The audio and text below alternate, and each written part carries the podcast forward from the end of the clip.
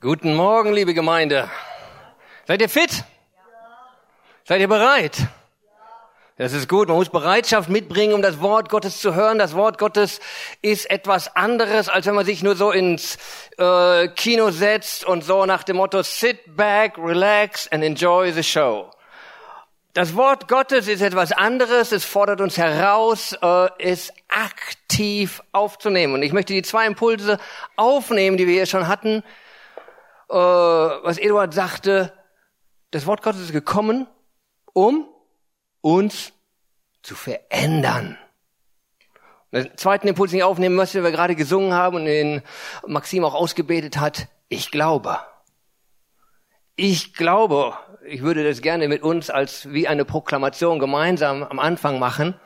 Und ich hoffe, dass du damit eins bist. Ich glaube, dass das Wort Gottes mich verändert. Wollen wir das mal sagen? Ich glaube, dass das Wort Gottes mich jetzt verändert. Amen.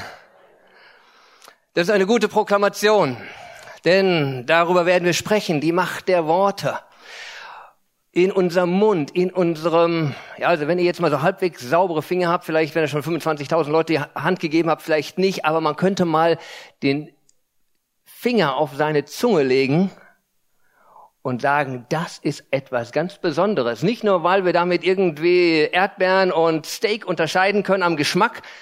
Das Hauptding ist, damit reden wir. Und äh, was das für ein Ding ist, was das für eine Power hat, diese Zunge, darüber werden wir heute reden. Es ist ein Text, der einerseits natürlich bekannt ist, den wir alle schon wahrscheinlich, wenn wir doch mehr oder weniger oft und über Jahre in die Kirche gegangen sind, mit Sicherheit schon öfters mal gehört haben. Aus Jakobus 3 über die Macht der Worte oder über den Missbrauch der Worte heißt es auch in einigen Überschriften. Wir wollen mal mh, mm, den Text im Ganzen lesen. Oh, jetzt muss ich den von dem Screen hier lesen, weil ich den Ganzen nicht ausgedruckt habe, aber ich hoffe, ich schaffe das mit meinen Augen. Ähm, da heißt es von Vers 1 bis Vers 12 in Jakobus 3. Könnt ihr das oben lesen? Es ist ganz viel. Wir werden hinterher das in Abschnitten genießen und dann werden wir die Abschnitte einzeln groß auch ausgedruckt beziehungsweise aufgeblendet da oben sehen. Hm, ihr müsst jetzt also nicht jedes einzelne Wort unbedingt jetzt hier lesen können. Ich lese das einfach mal im ganzen Zusammenhang durch, weil hinterher äh, könnte man könnte sein, dass man den roten Faden des Ganzen nicht so äh, auf einen Blick hat. Warnung vor dem Missbrauch der Zunge. Werdet nicht in großer Zahl Lehrer, meine Brüder, da ihr wisst, dass wir ein strenges Urteil empfangen werden. Denn wir alle verfehlen uns vielfach. Wenn jemand sich im Wort nicht verfehlt, so ist er ein vollkommener Mann, fähig, auch den ganzen Leib im Zaum zu halten.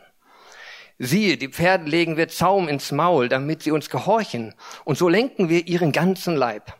Siehe auch die Schiffe, so groß sie sind und so rau die Winde auch sein mögen, sie treiben, sie werden von einem ganz kleinen Steuerruder gelenkt, wohin die Absicht des Steuermann will. So ist auch die Zunge ein kleines Glied und rühmt sich doch großer Dinge. Siehe, ein kleines Feuer, welch großen Wald zündet es an. Und die Zunge ist ein Feuer, eine Welt der Ungerechtigkeit. So nimmt die Zunge ihren Platz ein unter unseren Gliedern. Sie befleckt den ganzen Leib und steckt den Umkreis des Lebens in Brand und wird selbst von der Hölle in Brand gesteckt. Denn jede Art der wilden Tiere, der Vögel, der Reptilien, der Meerestiere wird bezwungen und ist bezwungen worden von der menschlichen Natur. Die Zunge aber kein Mensch, Moment, die Zunge aber kann kein Mensch bezwingen. Das unbändige Übel voll tödlichen Giftes. Sehr poetisch. Aber mit ihr loben wir Gott den Vater und mit ihr verfluchen wir die Menschen, die nach dem Bild Gottes gemacht sind. Aus ein und demselben Mund geht Loben und Fluchen hervor. Das soll nicht so sein, meine Brüder. Sprudelt auch eine Quelle aus derselben Öffnung Süßes und Bitteres hervor? Kann auch, meine Brüder, ein Feigenbaum Oliven tragen oder ein Weinstock Feigen? So kann auch eine Quelle nicht salziges und süßes Wasser geben. Wir schauen mal so ganz grob auf den Text. Ein bisschen können wir eine Gliederung vollziehen. Wir wollen mal die, sehen, da gibt es eine Einleitung in den ersten Versen. Dann haben wir drei Bilder, die vorgestellt werden. Wir gehen gleich darauf ein. Dann natürlich, das Gesamtthema ist eigentlich die Macht der Worte. Man muss dazu sagen, hier von Jakobus doch sehr negativ, die negative Macht der Worte auch dargestellt. Aber es kommt ein Fazit zum Schluss. So, und jetzt wollen wir ein bisschen ins Detail gehen. Wir wollen gleich mit dem ersten Vers beginnen und ähm, dort einsteigen. Ich lese den mal. Könnt ihr vielleicht, wir kriegen die Folie gleich hoch und dann seht ihr das. Da heißt es in der Einleitung, werdet nicht in großer Zahl Lehrer, meine Brüder, da ihr wisst, dass wir ein strenges Urteil empfangen werden. Als ich das gelesen habe, habe ich gedacht, soll ich wirklich predigen? Wer weiß, was ich für ein strenges Urteil kriege? Und ja, natürlich. Wenn wir hier predigen, wir, wir entblößen uns und wir predigen auch nicht alles richtig und du wirst auch irgendwo immer Kritik kriegen, ob die angebracht ist oder nicht. Aber ich glaube nicht, dass es hier drum geht. Es geht auch nicht darum, wenn ich den ganzen Kontext der Bibel sehe, dann heißt es eigentlich immer eine Ermutigung, das Wort Gottes zu predigen, das Wort Gottes in Kühnheit zu predigen, das Wort Gottes im Detail zu predigen, das Wort Gottes anzuwenden und zu vermitteln. Ich glaube, dass es hier um etwas anderes geht, weil es geht ja weiter und er greift eigentlich alle auf, denn wir alle verfehlen uns vielfach. Wenn jemand sich im Wort nicht verfehlt, so ist ein vollkommener Mann, fähig auch den ganzen Leib im Zaum zu halten.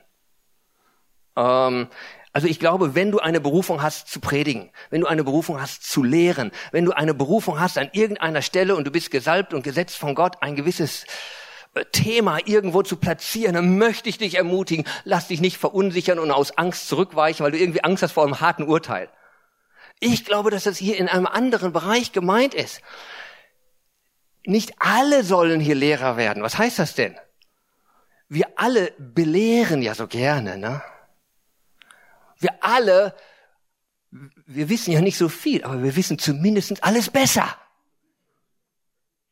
Und darum geht es, glaube ich. Und wenn wir auch so ein bisschen so die gesamte Dynamik der, der Urgemeinde da so anschauen und erwecklichen Gemeinde, und ich habe das auch schon mal aus der Mongolei berichtet, da haben wir auch so ansatzmäßig äh, äh, erweckliche Zustände erlebt. Das ist nicht alles so glorifiziert. Wenn hunderte von Menschen zum Glauben kommen, die aus dem kaputten Leben kommen, oder auch wenn sie dann junge Christen sind, die sind nicht alle gleich so heilig. Da ist viel Chaos. Da wird auch teilweise noch viel Stuss geredet. Ähm, und ist es eine Gemeinde, die irgendwo hier zur Ordnung gerufen wird? Und was? Ich möchte einfach mal einen Parallelvers lesen aus Kolosser 4, Vers 6. Da heißt es, eure Worte sollen immer freundlich und mit Salz, gewür äh, mit Salz der Weisheit gewürzt sein. Dann werdet ihr auch verstehen, jedem, der mit euch redet, eine angemessene Antwort zu geben. Mit Salz der Weisheit. Er spricht hier nicht von Senf. Die meisten geben immer nur ihren Senf dazu. Da weiß ich auch noch was zu, zu sagen. Da weiß ich auch noch was zu, zu sagen. Auf gut Deutsch, der Text fängt hier mit einer Einleitung an. Gib nicht überall deinen Senf dazu. Schmier und butter nicht überall rein. Weiß, du musst wissen, wozu du berufen bist, was du zu sagen hast. Und diese Worte, ja, die sage mit Kühnheit und aus Weisheit und wohl platziert, damit die, die sie hören, Leben empfangen. Also ich glaube, es ist nicht eine Bremse, es ist eine Ausrichtung. Wir gehen weiter und dann geht es in die drei Bilder. Das erste Bild, wir schauen uns das an. Da geht es um Zaumzeug und Pferd. Und da heißt es, siehe, den Pferden legen wir Zäume ins Maul, damit sie uns gehorchen, und so lenken wir ihren ganzen Leib. Als Jugendlicher war ich leidenschaftlicher Reiter, Springreiter, so wie dort auf dem Bild. Und ähm, es ist wahrhaftig so eine gewisse Kunst, die man lernen muss, das Pferd mit den Zügeln zu machen. Und die, die, die Anfänger, die reißen nur so rechts und links an dem Zügel. In der Tat, man hat den Zügel hier so an dem Ringfinger so vorbei und mit einer ganz gewissen kleinen Bewegung, die man von Weitem gar nicht sieht, bringe ich etwas Druck auf die Zunge des Pferdes und es geht nach rechts, nach links, es springt oder springt nicht oder dies oder das. Und es macht Spaß. Und äh, für so ein bisschen fortgeschrittenere, die nehmen dann eine Kandare, da ist dann noch so eine Hebelwirkung dran. Da brauchst du noch weniger Bewegung in der Hand. Du, du siehst, bei, habt ihr vielleicht schon mal gesehen, bei den professionellen Reitern, die sind da oben ganz still. Du siehst fast gar nichts. aber die tun etwas und das Pferd, das ganze Pferd bewegt sich majestätisch oder dies oder das, was auch immer der Reiter will. Ich glaube, das ist ein Bild. Und ein Bild für unseren Leib. Wer die Zunge lenkt unseren ganzen Leib, dein ganzes Wesen, dein persönliche Existenz wird geleitet aus dieser kleinen Zunge. Ist die Frage, wer die Kandare in der Hand hat. Ist die Frage, wer die Zügel in der Hand hat über deine Zunge. Aber es ist ein gewaltiger Eingriff. Dieses Pferd ohne Zügel würde irgendwo hinlaufen. Hat es Zügel? Geht es zielgerichtet? Ist nur die Frage, wo will der Reiter hin? Wir gehen zwei, weiter. Das nächste Bild. Und zwar ein Ruder von einem Schiff. Ich habe hier mal so ein altes Schiff und so ein Ruder. Das ist eigentlich nur so ein Brett da hinten. Ne? So ein Brett ganz hinten. Bewegt sich so ein bisschen rechts, ein bisschen links. Und es bewegt im wahrsten Sinne des Wortes eine ganze Mannschaft. Was auch immer das für ein Krieg, in diesem Fall vielleicht so ein altes Kriegsschiff oder eine Mannschaft, eine, eine Besatzung, eine, was weiß ich. Es befördert etwas. Das kann deine Familie sein, das kann deine Firma sein, das kann diese ganze Gemeinde sein. Eine ganze Gemeinschaft wird geleitet durch ein Wort oder durch Worte. Sind sie alle immer so ein bisschen rechts geneigt? Sind sie links geneigt? So geht das Schiff in die eine oder in die andere Richtung. Und Gemeinschaften bewegen sich so oder so. Und Familien sind so oder so. Weil irgendetwas so oder so ausgesprochen wurde. Und was du heute hast, ist eine Manifestation dessen, was vorher gesprochen wurde. Was wir heute in dieser Gemeinde sehen, ist eine Manifestation von dem, was vorher gesprochen wurde. In allen Formen. Und dann gehen wir weiter. Und dann heißt es in Vers 5, dann gibt es dann eine Flamme. So ist auch die Zunge ein kleines Glied. Sie rühmt sich doch großer Dinge. Siehe, ein kleines Feuer. Welch großen Wald zündet es an? Was für eine exponentielle äh, Faktor ist das? Das ist nicht eins zu zwanzig, das ist nicht eins zu hundert, das ist eins zu eine Milliarden. Überleg mal so ein Streichholz, so ein Flämmchen. Welch großen Wald zündet es an? Wir haben das jetzt hier durch die Medien, durch die Trockenheiten, Kalifornien oder auch inzwischen in Deutschland hier oder da, Waldbrände erlebt. Welch Katastrophe. Oder welch Flächenbrand, welch große Auswirkung. Und was sagt Jakobus? Durch die Worte. Und ich glaube, das ist ein Bild für unsere gesamte Gesellschaft, in der wir leben. Die Gesellschaft lebt oder stirbt oder geht rechts oder geht links durch die Macht der Worte, die von irgendjemand gesprochen werden und nicht nur von den Politikern, sondern von jedem Einzelnen, der in dieser Gesellschaft ist. Da haben wir diese drei Bilder. Und jetzt geht es weiter und er kommt in diese Haupt, wir kommen in diesen Hauptteil, wo Jakobus eigentlich ein Stück weit eine Auslegung bringt für diese Bilder. Und da heißt es dann so, und die Zunge ist ein Feuer, eine Welt der Ungerechtigkeit, hier wie der Waldbrand. So nimmt die Zunge ihren Platz ein unter unseren Gliedern. Sie befleckt unseren ganzen Leib, das eigene Pferd in Anführungszeichen, und steckt den Umkreis, unser ganzes Schiff, unsere ganze Gemeinde des Lebens in Brand und wird selbst von der Hölle in Brand gesteckt. Ich habe mich gefragt, warum benutzt er hier die negative Seite? Es geht ja eigentlich um ein Prinzip. Es geht, ich habe gesagt, okay, für mich, ich bin weder, habe was mit Waldbrand zu tun, noch mit, ja doch, mit Reiten hatte ich auch was zu tun, aber ich bin Gärtner gewesen. Wir hatten so einen Spruch, der hieß ähm, als Gärtner, groß ist des Gärtners Kraft, wenn er sich einen Hebel schafft. Also wenn du das Ding Klotz da nicht alleine bewegen konntest, dann setzt du einen Hebel an und schon bewegt sich das Ding. Groß ist des Menschen Kraft, wenn er seine Zunge in Kraft setzt. Und es ist eigentlich nur ein Prinzip. Du hast in deiner Zunge so viel Power. Aber er, Jakobus, beleuchtet die negative Seite. Welch Unheil richtet sie auch an? Ich fragte mich, warum hat er das so gemacht? Warum redet er so negativ über diese Sache? Wahrscheinlich, weil das das Bild war, was vor ihm serviert wurde. Das war der Missstand, den er anzusprechen hatte. Er musste etwas ansprechen, weil etwas außer Kontrolle geraten ist. Und vielleicht auch, weil er gemerkt hat, dass es nicht das erste Mal, dass etwas außer Kontrolle geraten ist. Jakobus, denke ich, kannte die Tora, die Schriften gut. Und er hatte von Mose und all denen gelesen in der Geschichte. Und wir möchten ganz kurz mit euch auch einen kurzen Exkurs nehmen von Jakobus zu Mose. Das Problem gab es schon vorher. Und vielleicht gibt es das auch heute noch. Ich weiß es nicht. Wahrscheinlich bei uns nicht, ne? aber. Äh, oder bevor wir zu Mose gehen, äh, Moment, wo war ich denn jetzt hier? Genau, lesen wir noch ein, wir lesen noch Vers 7 und 8 aus äh, Jakobus noch kurz weiter und dann springen wir zu Mose. Denn jede Art der wilden Tiere und Vögel, die Reptilien, die Meerestiere, die bezwungen werden, ist bezwungen worden durch die menschliche Natur. Die Zunge aber kann kein Mensch bezwingen, das unbändige Übel voll tödlichen Giftes. Auch nicht unbedingt positiv. Ebenso nach dem Motto, er hat ein Fazit, wenn ich euch sehe, oder wenn ich diesen menschlichen Zustand sehe, da ist nichts, was das positiv machen kann. Ich will das noch ein bisschen offen lassen und sagen, die Auflösung kommt später noch im Fazit. Es gibt einen Weg, das zu verbessern. Aber wenn wir das menschlich angehen, kriegst du das nicht hin. Und bei Mose war es nämlich auch schon so, und da lesen wir mal in 2. Mose 17, Vers 3, als nun das Volk dort nach Wasser dürstete, sie waren auf der Reise, ja, ins verheißene Land, eine schöne Reise aus der Gefangenschaft ins verheißene Land.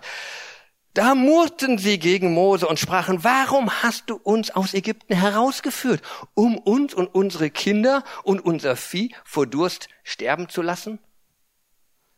Hallo, die waren aus der Gefangenschaft, aus der Sklaverei am Weg ins verheißene Land. Wir sprachen auch, oder Rudi und äh, Peter sprachen das auch schon an, die gewissen Ehrenrunden.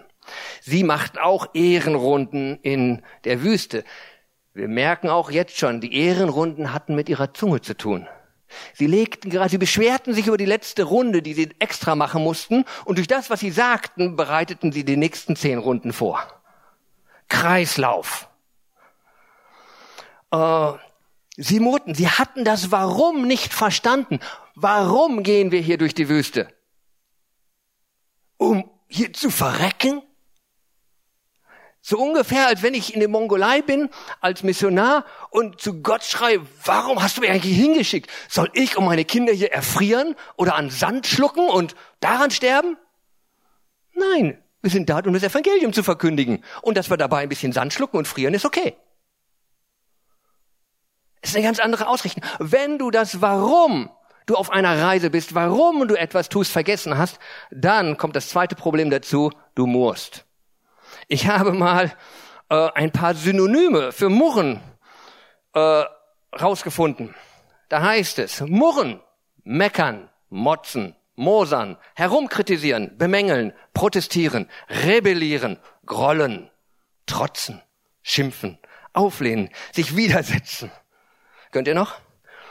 Gehorsam verweigern, aufbäumen, aufbrausen, aufsässig sein, auflehnen, sich empören. So ist der Atmo war da auch bei Mose. Oder auf gut Deutsch, sich beschweren.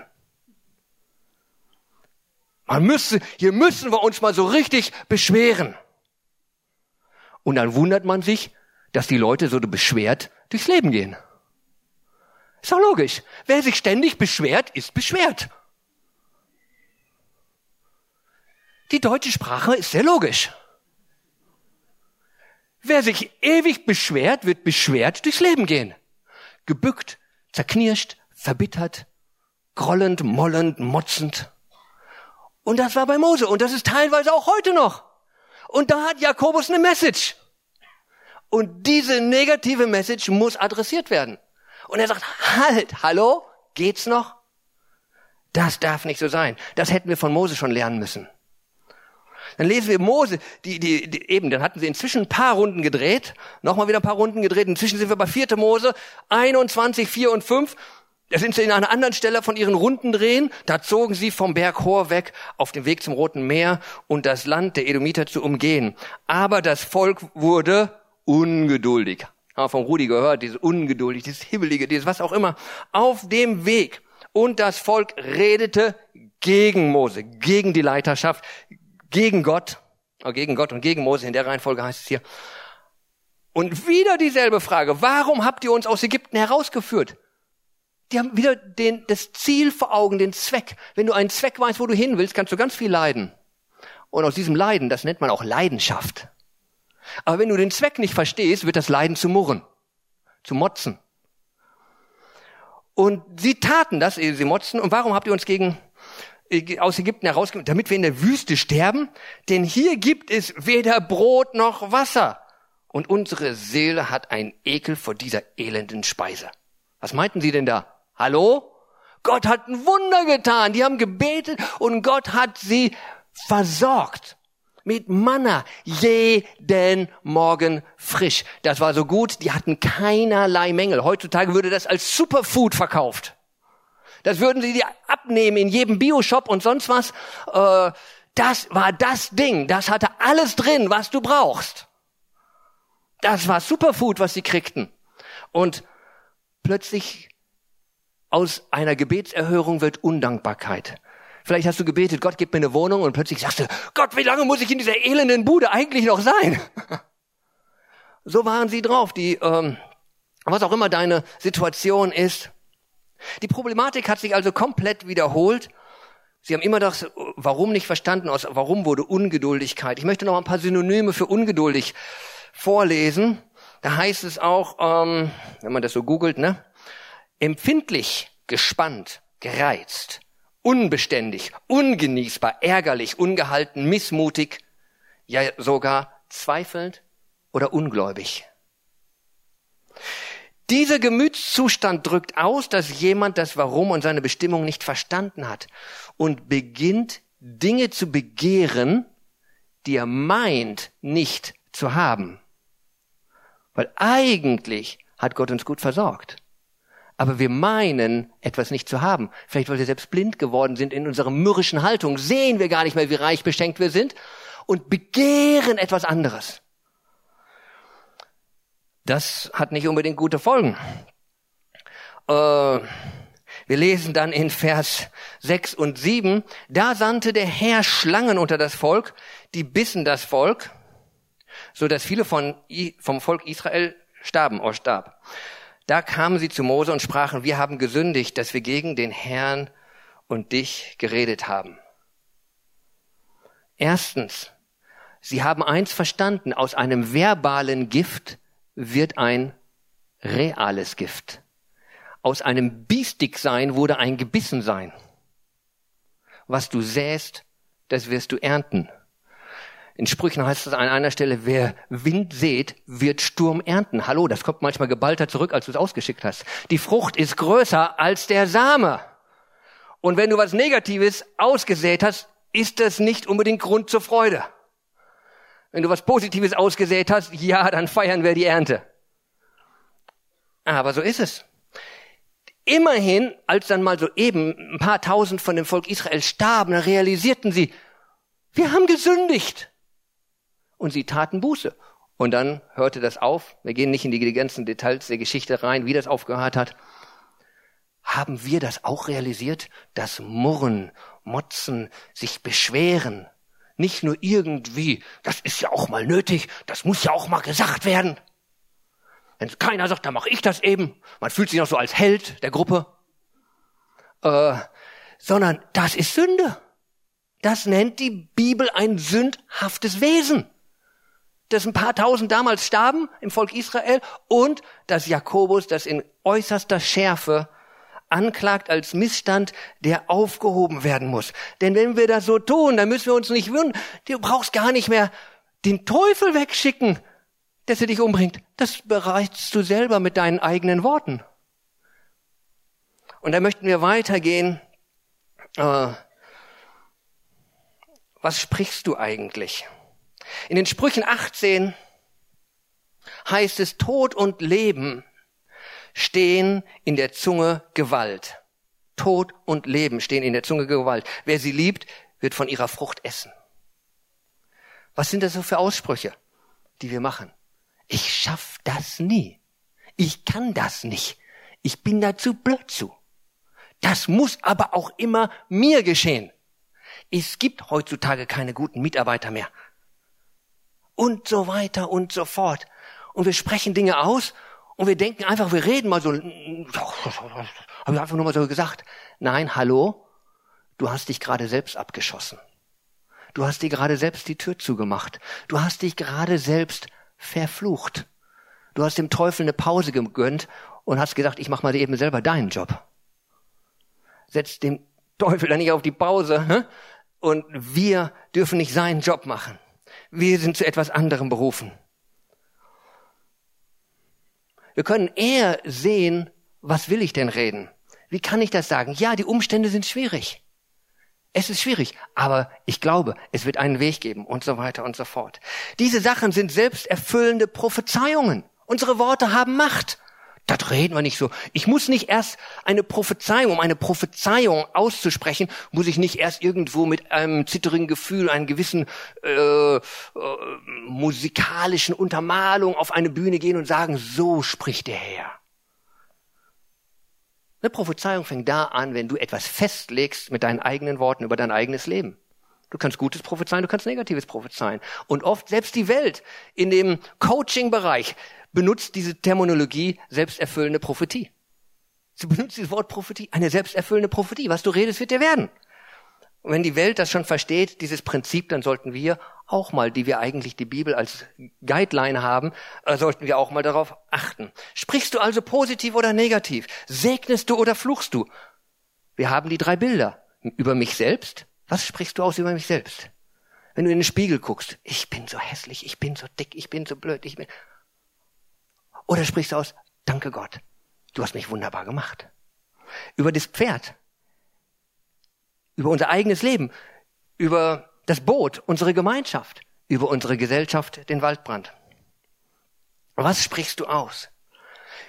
Negative Gedanken kommen uns allen. Allen. Wir alle kriegen mal einen blöden Gedanken. Aber es ist ein Unterschied, ob du den nur denkst oder ob du den aussprichst.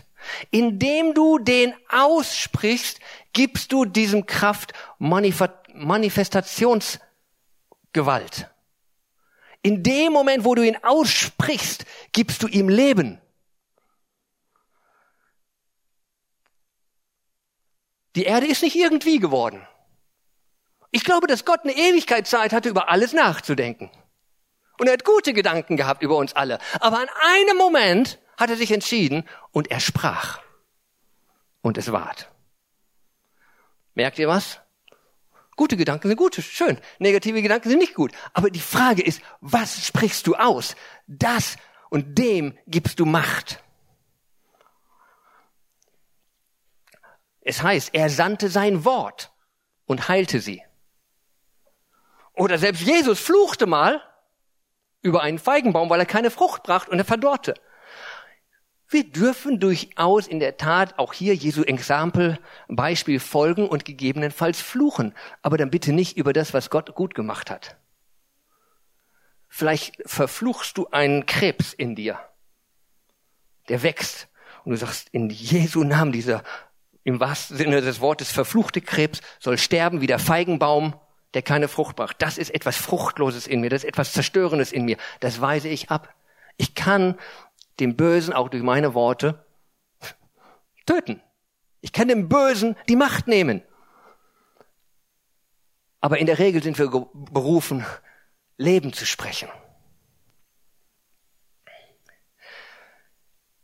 Ich werde, ist die Frage, was du mit Konflikten machst. Sprichst du über Probleme?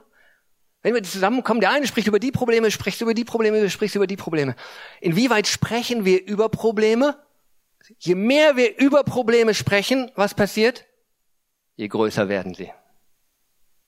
Sprich in die Probleme Gottes Lösung. Sprich in die Probleme Gottes Weisheit. Sprich in die Probleme Gottes Absichten hinein. Und diese Probleme sind lediglich Stepping Stones, Schrittsteine auf dem Weg, den du gehst.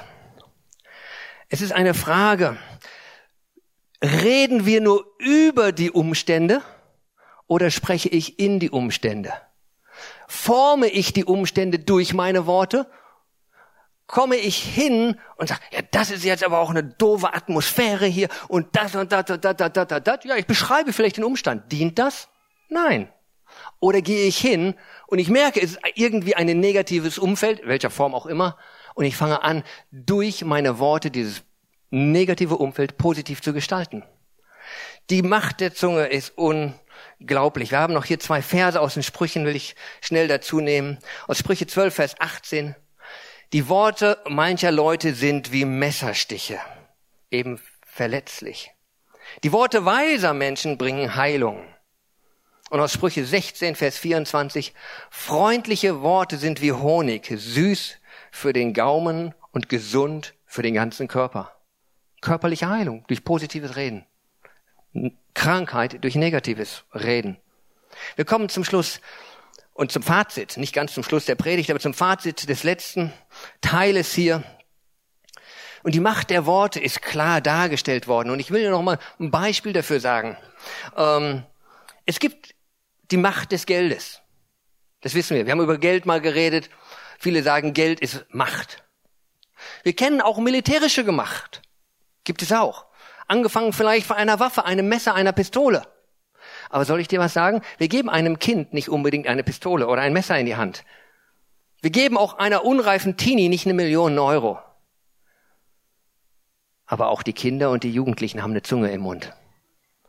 Und eigentlich müssen wir uns gewahr sein, nicht nur Kinder und Teenies, sondern auch wir Erwachsene. Wir haben eine größere Macht hier zwischen unseren Zähnen als ein Messer, eine Pistole oder Millionen Dollar. Die kann mehr zerstören oder mehr schaffen. Es ist eine der größten Mächte, die es gibt. Das Wort. Gott hat uns ihm ähnlich gemacht und sein Wort war Schöpferkraft und unser Wort ist Schöpferkraft. Nur wenn wir das nicht wissen, wenn wir dessen nicht gewahr sind, dann ballern wir und bollern wir da drin rum und ähm, es gibt viel Unheil. Wir sind gleich jetzt hier bei dem Vers 11. Und da heißt es eben, so sprudelt auch eine Quelle aus derselben Öffnung Süßes und Bitteres hervor? Frage. Kann auch meine Brüder ein Feigenbaum Oliven tragen oder ein Feigen oder ein Weinstock Feigen? Nein, natürlich nicht. Rhetorische Frage. Habt ihr es mal gesehen? Irgendwo hier am Apfelbaum geht er raus, habt einen Apfelbaum gepflanzt und dieses Jahr sind Bananen dran. Wird wohl kaum passieren. Oder du pflanzt äh, Kartoffeln da rein und du wunderst dich, dass da plötzlich Kiwis wachsen. Ja, ist ähnlich aussehen, aber ist was anderes. Nein, wird nicht passieren. Was du säst, das wirst du ernten, exakt in deiner Art. Genau wie der Same. Und genauso wie das ist, wird auch eine süße Quelle nie bitteres Wasser geben oder umgekehrt. Was ist jetzt nun wichtig?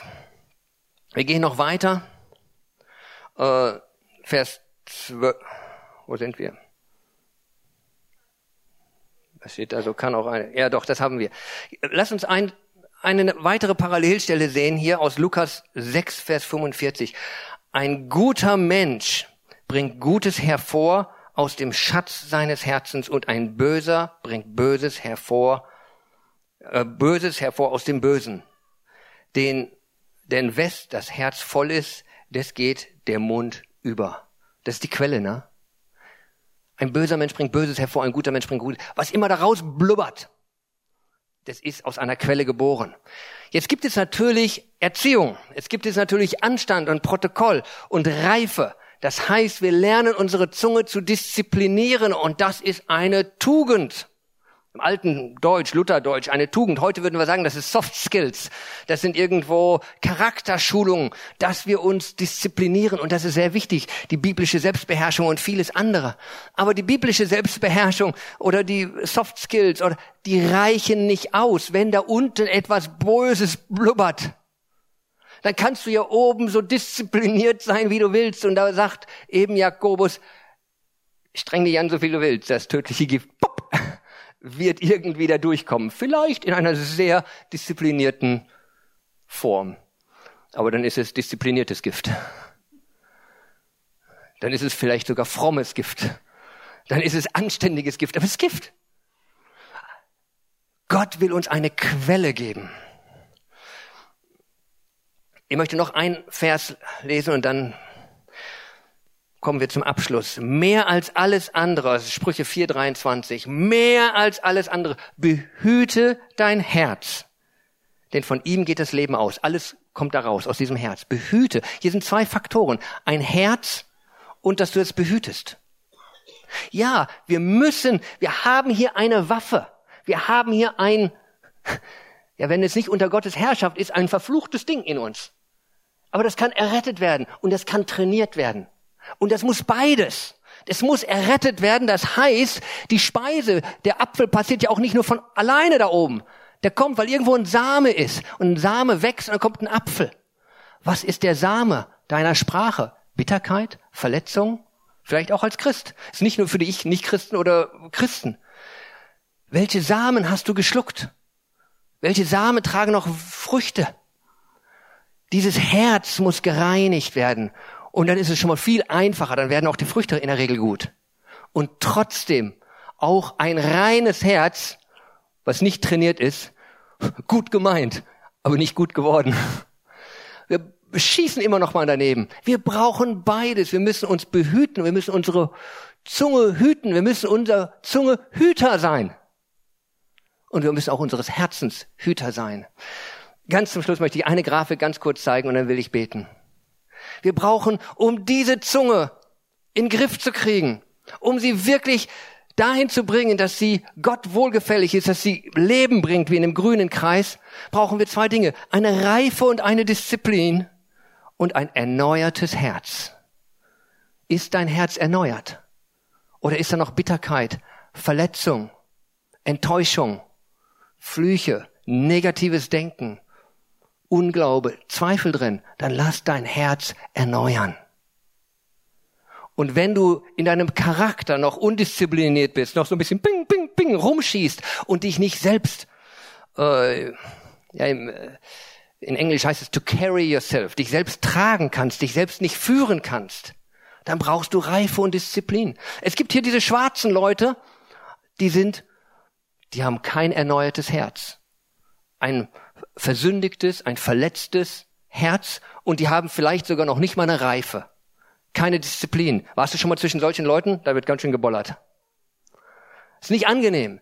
Aber dann warst du vielleicht auch mit, uh, mit Leuten, die haben viel Disziplin aber da ist trotzdem ein ganz verbitterter Geist. Ist auch nicht schön. Und dann warst du vielleicht mit Leuten, die sind so richtig frisch und frei, aber absolut unreif. Das ist auch noch ein Problem. Von dem her, liebe Gemeinde, liebe Brüder und Schwestern, lass uns unser Herz bewahren. Und lass uns unser Herz Gott weihen, dass Gott unser Herz erneuert. Und ja, lass uns zunehmen an Reife und Disziplin, dass wir dieses Ding gottgemäß führen, dass wir Leben sprechen, dass wir segnen, dass wir aufbauen, dass wir, ja, Wunder sehen werden. Und Gott wird das tun. Ich möchte beten. Vater im Himmel, ich danke dir für dein Wort. Und in diesem Text, du hast einen absoluten Missstand schon von Mose an bis Jakobus an, bis heute in uns angesprochen, wo die Zunge in uns doch oft eine Wurzel des Übels geworden ist, wo wir andere Menschen verletzt, enttäuscht haben, wo wir Umstände und bis in unsere Gesellschaft, unsere Gemeinde ver vergiftet haben. Vergib uns, wo das so war. Aber Herr, rüste uns aus mit einem neuen Geist und rüste uns aus mit einem Geist der Jüngerschaft, dass wir hören wie Jünger hören, dass wir sprechen wie Jünger sprechen, dass wir weise werden und ein gesundes, lebensspendendes Organ für uns selbst, für unsere Familie, für unsere Kirche und für diese Gesellschaft. In Jesu Namen. Amen.